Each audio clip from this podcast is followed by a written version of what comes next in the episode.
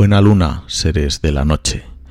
Bienvenidos una vez más a un nuevo episodio de Nunca apagues la luz.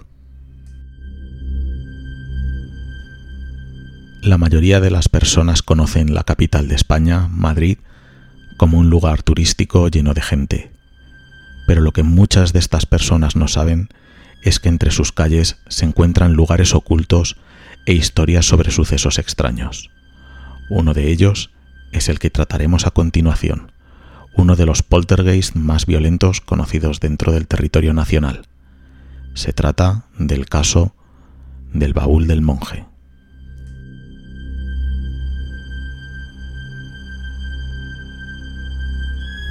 Antes de comenzar, permíteme la osadía y el atrevimiento de poderte dar unos breves consejos para que puedas disfrutar del programa en todo su esplendor.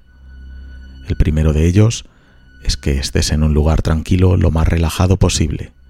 Por ejemplo, tu cama antes de acostarte, tu sofá o tu butaca favorita en el salón o el cuarto de estar, desde la que puedas controlar todas las esquinas y las paredes de la estancia, así como ese lóbrego pasillo que sale de esa pared que tienes enfrente.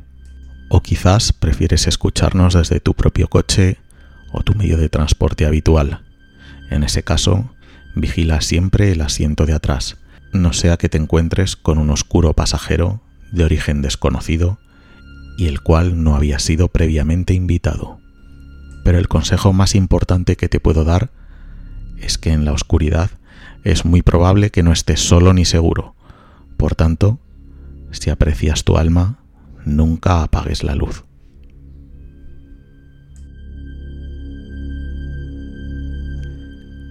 El poltergeist del baúl del monje, uno de los casos paranormales más importantes y más y mejor investigados de nuestro país. Antes de adentrarnos en él, recordarte que tienes a tu disposición nuestras redes sociales, tanto Instagram como Facebook. Nos puedes buscar por Nunca apagues la luz o Nunca apagues. Y también tienes a tu disposición el canal de YouTube Nunca apagues la luz y la página web nuncaapagueslaluz.blogspot.com.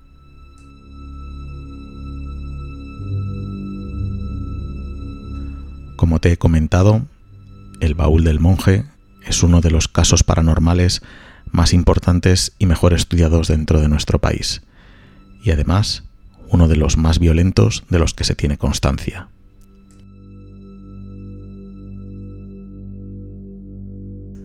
Los hechos tuvieron lugar en una tienda de antigüedades llamada El Baúl del Monje, y que estaba situada en el número 10 de la calle Marqués de Monasterio en Madrid. Este lugar ya contaba de antes con una historia negra que lo rodeaba. Un abogado había muerto ahogado por el humo que había provocado un cigarrillo que había sido mal apagado y que incendió un colchón. La inhalación de estos humos tóxicos provocó la lenta muerte del abogado que habitaba el inmueble en aquel momento. Tiempo más tarde, el lugar se convirtió en una almoneda, una casa de venta particular y voluntaria de alhajas y trastos viejos que se hace sin intervención de la justicia. Es lo que hoy conoceríamos como una tienda de compraventa de objetos de segunda mano u objetos usados. El negocio estaba regentado por Noel y Ángela, que bautizaron el sitio como el baúl del monje, debido a que en el inmueble había un antiguo baúl que se encontraba en una de las habitaciones de la casa y en donde se realizaban las restauraciones. El lugar en sí era tremendamente anárquico en cuanto a su orden. Podían encontrarse multitud de objetos distintos colocados prácticamente sin ningún tipo de orden. Había cuadros, espejos, muebles, platería, esculturas, jarrones, muñecas de porcelana, medallas y hasta un fonógrafo. Había antigüedades de todo tipo. En el baúl del monje todo era normal hasta que llegó la primavera de 1998. Todo comenzó, parece ser, con una llave que salió disparada de su cerradura sin ninguna justificación. También un vaso de agua que se encontraba sobre una mesa estalló repentinamente en mil pedazos. En un armario de tres cuerpos podían distinguirse misteriosos golpes y se producían extrañas sacudidas. La cabeza de un carnero tallada en terracota se paseaba con toda tranquilidad por el local, cambiando de ubicación de forma totalmente antinatural e inexplicable.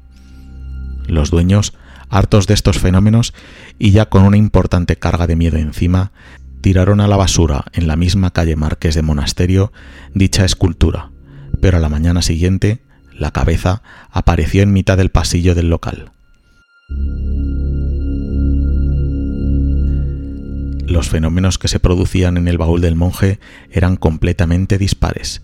En más de una ocasión, las piezas de un ajedrez de jade se colocaban solas en casillas imposibles, indicando que aquellos entes o fuerzas que movían o colocaban estas fichas no conocían las reglas del juego. En otras ocasiones, las piezas salían volando por las habitaciones, asustando al personal que se encontraba en ellas. Otro de los fenómenos que se producía era el fenómeno de las bombillas que en ciertos apliques se desenroscaban solas y seguían los movimientos de la gente presente.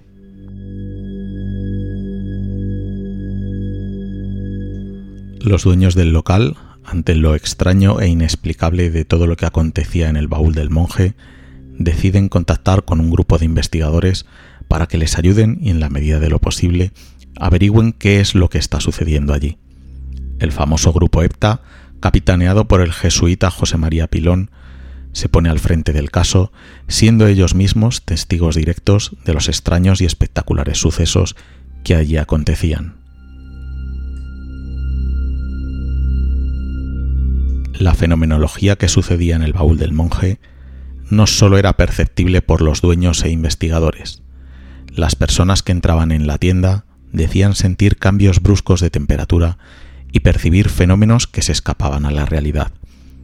Aseguraban sentir como una fuerza que no se veía y que se presentaba de forma violenta en el interior del inmueble. Los testigos, por norma general, salían corriendo de la tienda porque cuando les enseñaban algunos artículos, extraños objetos empezaban a caer desde el techo. Aunque los dueños, Noel y Ángela, intentaban poner alguna excusa, todo el mundo se daba cuenta de que en aquella tienda repleta de objetos antiguos ocurría algo sobrenatural y difícil de explicar.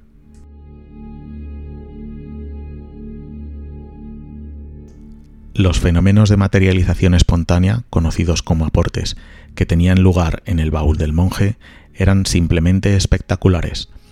Cenizas de madera quemada, chinchetas, monedas, botones y cristales se materializaban sin explicación en las distintas habitaciones de la tienda. En varias ocasiones se materializó la cabeza quemada de una muñeca de plástico y en la que se habían introducido trozos de algún mineral negruzco y verdoso. Esta cabeza de muñeca sobresaltó en varias ocasiones a los integrantes del grupo EPTA, el grupo de investigadores, tanto en sus apariciones como en sus desapariciones inexplicables. Los investigadores fueron testigos de todo tipo de sucesos paranormales, en una ocasión, mientras realizaban una Ouija durante una de las investigaciones, fueron testigos de cómo se materializó un hierro dorado y retorcido bajo sus dedos. Surgió de repente y daba la sensación de que su intención era arañar o romper o destrozar por completo el tablero de la Ouija. En otra ocasión, un reloj sin cuerda, ni llave para dársela, empezó a girar sus manecillas recorriendo las 24 horas en un par de minutos. Las lámparas de araña de cristal se movían de un lado a otro en intensos vaivenes. Había que destacar el hecho de que en ciertas ocasiones se movían solo los chupones de uno de los lados de la lámpara, mientras el resto permanecían inalterados. Como puedes ver, los fenómenos que se producían en el baúl del monje tenían una casuística completamente dispar. En otra ocasión, los grifos del comercio se empezaron a abrir solos, en ocasiones parecía como si se cayera una vajilla contra el suelo. Muchas otras veces surgía un olor, llamado clariesencia, apodrido, que se transformaba en un aroma a rosas increíble. Y en relación con esto último, en otras tantas veces, se producía un nauseabundo olor a pelo quemado en el interior de alguno de los armarios del local.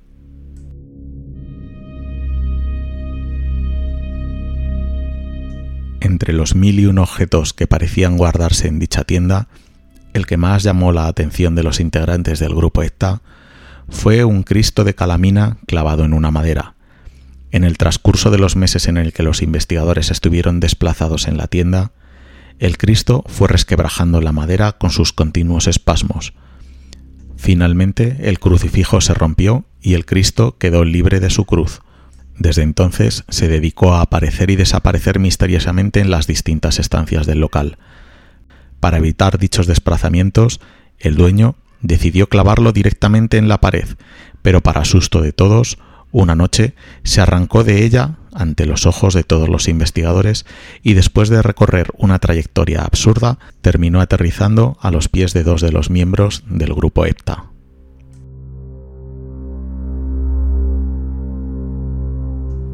En otra ocasión, un cabecero de cama de madera muy pesado se atravesó en el dintel de una de las habitaciones impidiendo el paso a la habitación contigua.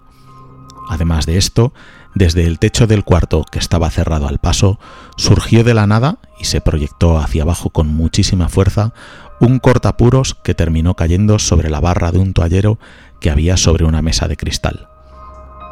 Estas imágenes afortunadamente fueron captadas y filmadas por el grupo EPTA, así como también pudieron registrar el ruido que producía el cabecero de la cama al arrastrarse por el suelo sin explicación. Las imágenes, si tenéis curiosidad, podréis verlas tanto en Facebook como Instagram como en la página web, así como en el canal de YouTube.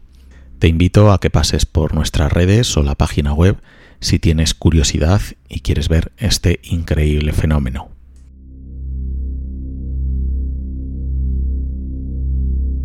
Y ahora un dato sorprendente.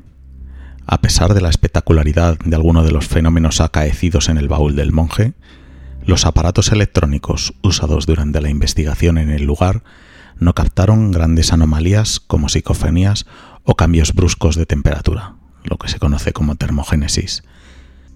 Lo único destacable fue una medición de alteración del campo magnético realizada con un magnetómetro de 0,08 Gauss en el rincón de una de las salitas del local. Algo extraño, por no decir prácticamente imposible, puesto que las mediciones más bajas suelen ser de 0,2 Gauss. Un valor de 0,08 Gauss, como se medía en esta habitación, implica una ausencia prácticamente total de campo magnético, algo que es realmente imposible, ya que la Tierra está sometida a la acción de dos campos magnéticos, uno en el polo norte y otro en el polo sur, y la ausencia de este campo magnético en esta sala en concreto supondría una alteración en el campo magnético terrestre, algo que como ya hemos comentado es literalmente imposible. Al menos como mínimo tiene que haber una lectura de 0,2 Gauss relacionada con los polos magnéticos de la Tierra.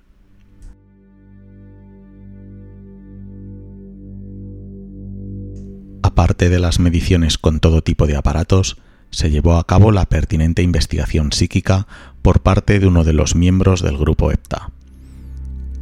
Dicha persona dictaminó que efectivamente el abogado que tiempo atrás ocupaba lo que entonces era el baúl del monje había fallecido por inhalación de humo, pero que antes de su muerte había protagonizado un altercado con alguien que pretendía la entrega de unos documentos y que ante la negativa del letrado le propinó un gran empujón.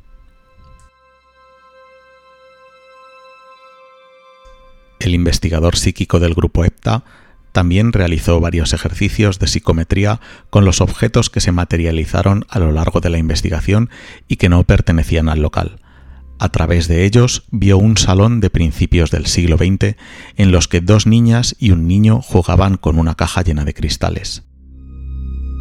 A pesar de estas visiones, no se pudo establecer una clara relación entre los objetos que aparecían y lo acontecido anteriormente con el abogado en el baúl del monje.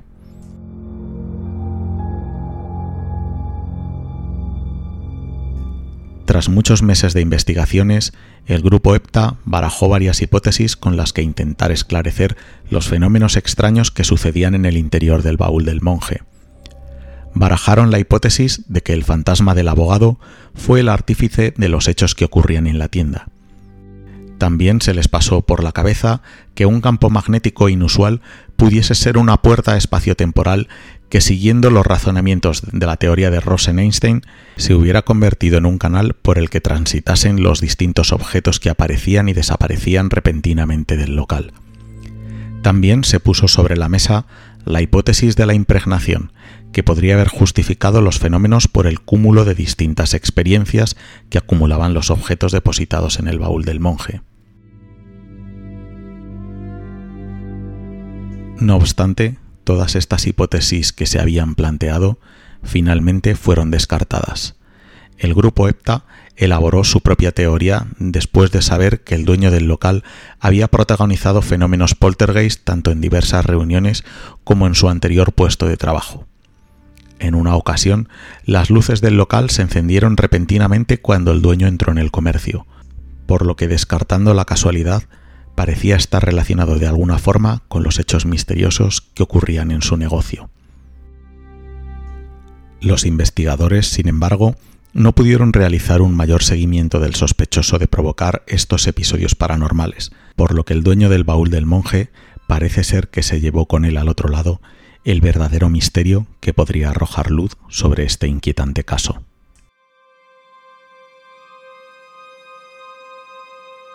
El baúl del monje, como tienda de antigüedades, desapareció finalmente tiempo después y ya no se encuentra en su antigua y céntrica ubicación en la calle Márquez de Monasterio de Madrid. Actualmente, dicho emplazamiento está ocupado por una tienda de lámparas de la que su dueña era completamente ajena a tal historia. Cuando fue informada de los hechos acaecidos en el baúl del monje, lo único que pudo responder fue que a partir de ese momento trabajar en la tienda nunca más volvería a ser lo mismo.